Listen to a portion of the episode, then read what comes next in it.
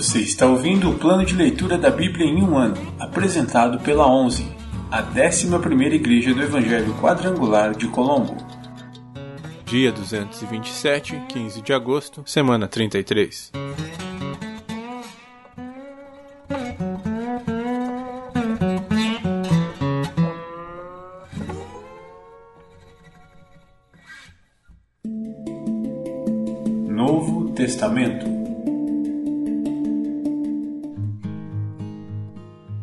João, capítulo 1, versículos do 35 ao 51. Os primeiros discípulos.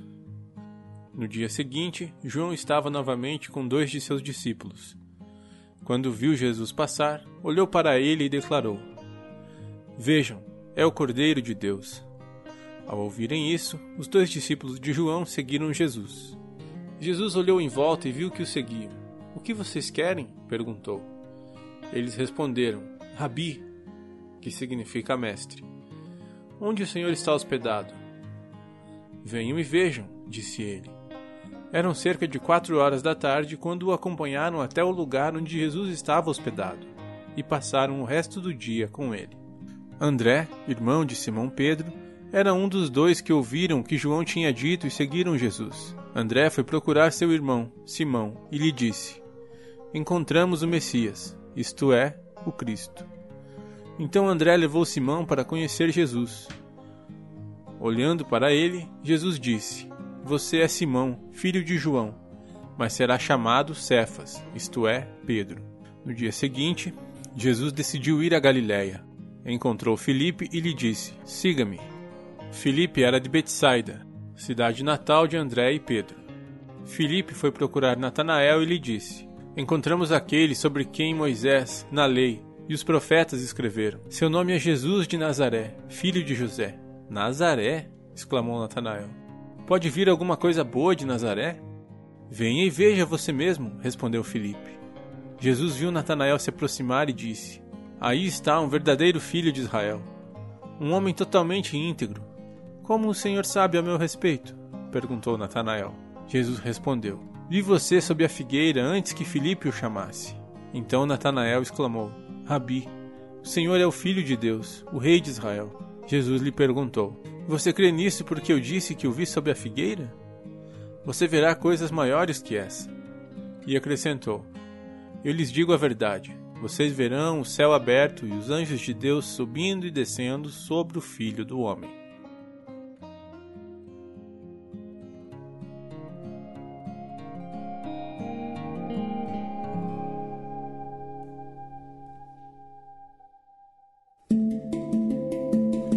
Antigo Testamento Livros históricos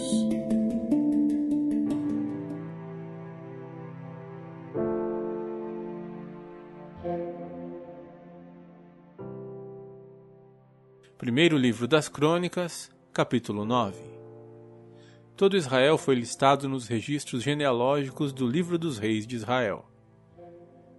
Os exilados que voltaram. O povo de Judá foi exilado na Babilônia por causa de sua infidelidade. Os primeiros exilados a regressar às suas propriedades em suas respectivas cidades foram os sacerdotes, os levitas, os servidores do templo, além de outros israelitas. Alguns membros das tribos de Judá, Benjamim, Efraim e Manassés se estabeleceram em Jerusalém. Uma das famílias a voltar foi a de Utai, filho de Amiúde, filho de Onre, filho de Inri, filho de Bani, descendente de Pérez, filho de Judá. Do clã dos Silonitas, alguns dos que voltaram foram Asaías, o mais velho, e seus filhos. Do clã dos Zeraitas, alguns dos que voltaram foram Jeuel e seus parentes. Ao todo voltaram 690 famílias da tribo de Judá. Da tribo de Benjamim, alguns dos que voltaram foram Salu, filho de Mesulão, filho de Odavias, filho de Asenua, Ibinéias, filho de Jeroão, Elá, filho de Uzi, filho de Micre, e Mesulão, filho de Cefatias, filho de Reuel, filho de Ibinias. Todos esses homens foram chefes de clãs e estão listados nos registros genealógicos. Ao todo, voltaram 956 famílias da tribo de Benjamim. Os sacerdotes que voltaram. Dos sacerdotes, alguns dos que voltaram foram Gedaías, Jeoiaribe, Jaquim, Azarias, filho de Uquias, filho de Mesulão, filho de Zadok, filho de Meraiote, filho de Aitube. Azarias era o principal encarregado da casa de Deus. Outros sacerdotes que voltaram foram Adaías, filho de Jeroão, filho de Pazur, filho de Malquias, e Mazai, filho de Adiel, filho de Jazera, filho de Mesulão, filho de Mesilemite, filho de Imer. Ao todo, voltaram 1760 sacerdotes. Foram chefes de clãs e homens muito capazes. Eram responsáveis por servir na casa de Deus. Os levitas que voltaram. Dos levitas, os que voltaram foram Semaías, filho de Assub, filho de Asricão, filho de Asricão, filho de Asabias, descendente de Merari, Baquebacar, Eres, Galau, Matanias, filho de Mica, filho de Zicre, filho de Asaf. Obadias, filho de Semaías, filho de Galau, filho de Gedutum. E Berequias, filho de Asa, filho de Eucana, que morava na região de Netofate. Dos guardas das portas, os que voltaram foram Salum, Acube, Talmon, Aimã e seus parentes. Salum era o chefe dos guardas. Antes dessa época, eram responsáveis pela porta do rei do lado leste eram guardas das portas dos acampamentos dos levitas. Salum era filho de Coré, descendente de Abiasaf, do clã de Corá. Ele e seus parentes, os coraitas, eram responsáveis por guardar a entrada do santuário, como seus antepassados haviam guardado a entrada do tabernáculo. Naquele tempo, Finéias, filho de Eleazar, era o encarregado dos guardas das portas, e o Senhor estava com ele. Mais tarde, Zacarias, filho de Meselemias, foi o responsável por guardar a entrada. Ao todo, havia 212 guardas das portas naquele tempo, e foram listados nos registros genealógicos de seus povoados.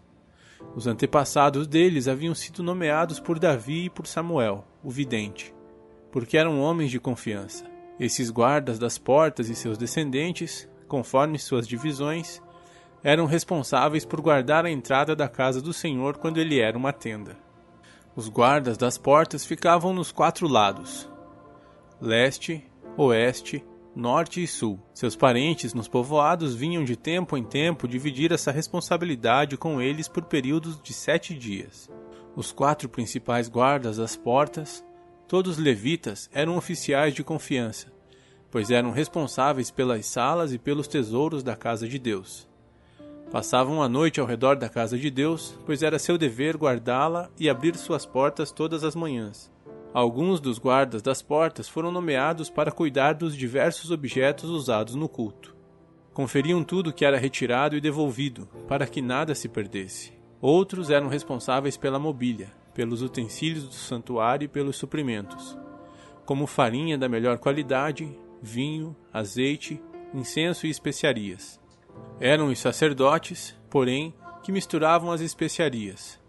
Matitias, levita e filho mais velho de Salum, o coraíta, era encarregado de assar os pães para as ofertas. E alguns membros do clã de Coate eram e alguns membros do clã de Coate eram encarregados de preparar os pães colocados sobre a mesa todos os sábados. Os músicos, todos chefes de famílias levitas, moravam no templo eram isentos de outras responsabilidades, pois realizavam seu serviço dia e noite. Todos esses homens moravam em Jerusalém. Eram chefes de famílias levitas, listados como líderes nos registros genealógicos. Genealogia do rei Saul. Jeiel, pai de Gibeon, morava na cidade de Gibeon. Sua esposa se chamava Maaca e seu filho mais velho, Abdon. Os outros filhos de Jeiel foram Zur, Quis, Baal, Ner, Nadab, Gedor, Aiô, Zacarias e Miclote.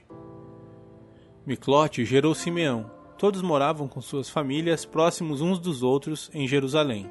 Ner gerou Quis, Quis gerou Saul. Os filhos de Saul foram Jonatas, Malquizua, Abinadab e Isbosete. Jonatas gerou Mefibosete, Mefibosete gerou Mica. Os filhos de Mica foram Pitom, Meleque, Tareia e Acás. Acás gerou Jadá. Os filhos de Jadá foram Alemete, Asmavete e Zinri. Zinri gerou Mozá. Mozá gerou Bineá. O filho de Bineá foi Refaías. O filho de Refaías foi Eleazar. O filho de Eleazar foi Azael. Estes foram os seis filhos de Azael: Asricão, Bocru, Ismael, Searias, Obadias e Anã. Todos esses foram filhos de Azel.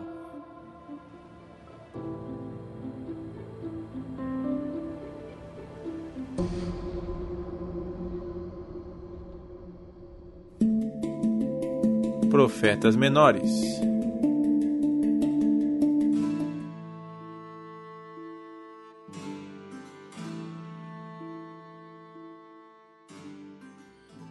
De Ageu, capítulo 1 Chamado para reconstruir o templo. Em 29 de agosto do segundo ano do reinado de Dario, o Senhor transmitiu esta mensagem por meio do profeta Ageu ao governador de Judá, Zorobabel, filho de Sealtiel, e ao sumo sacerdote Josué, filho de Jeozadak. Assim diz o Senhor dos Exércitos: Este povo diz: ainda não chegou a hora de reconstruir a casa do Senhor. Então o Senhor enviou esta mensagem por meio do profeta Ageu.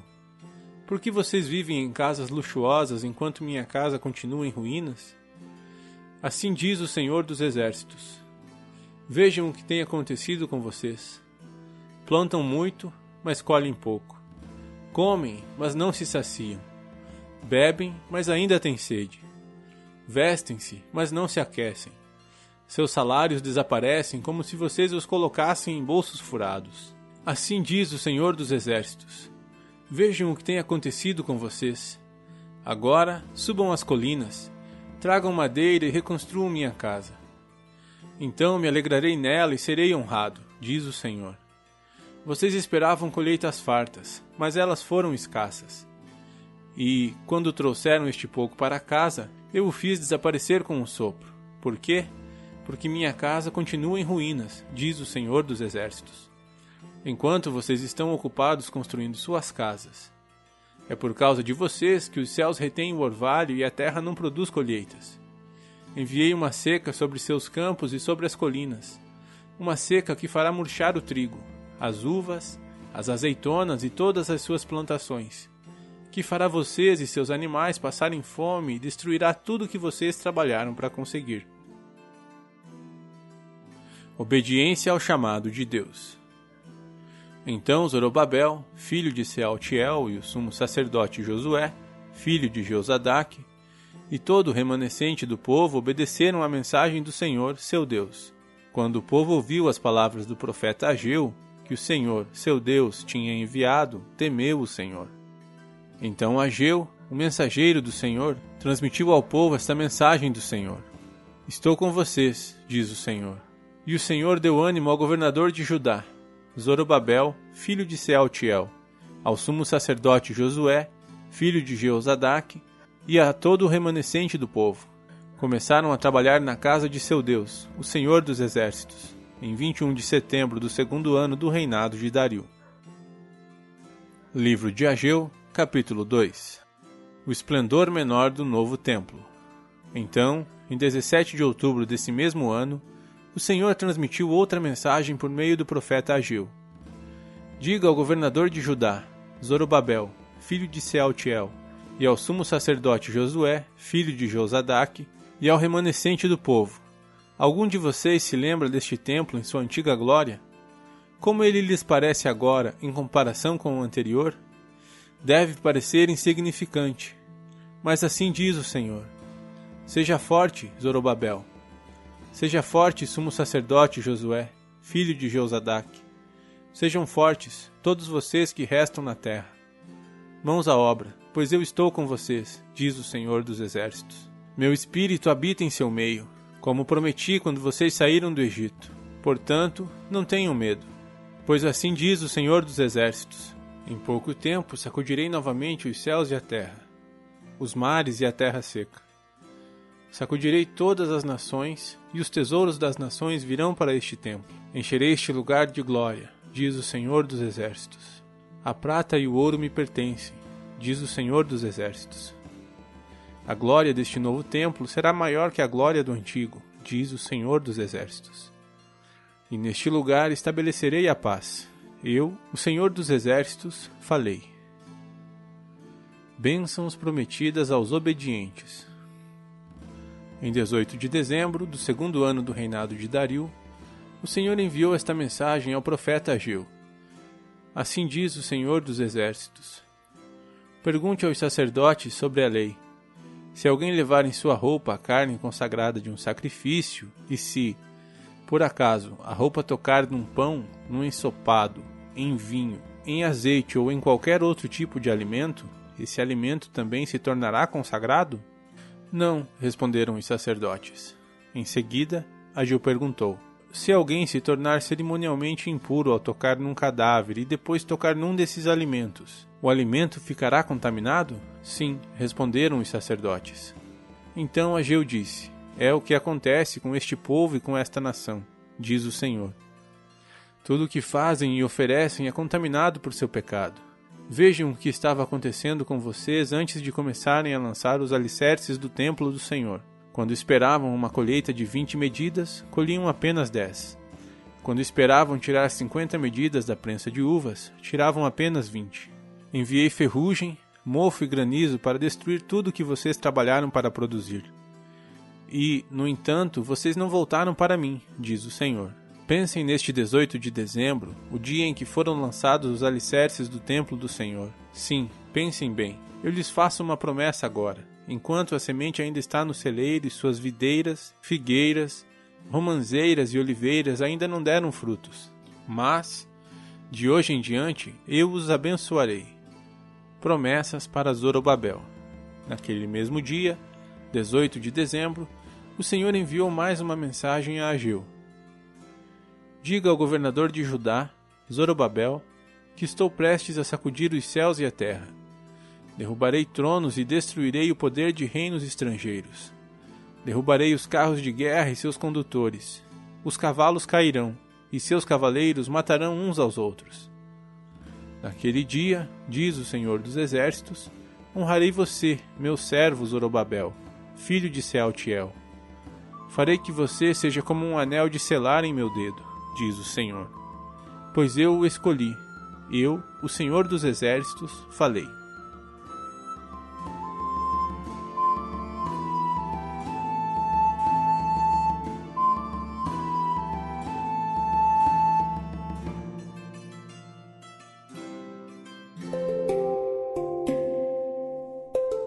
Versículo da semana.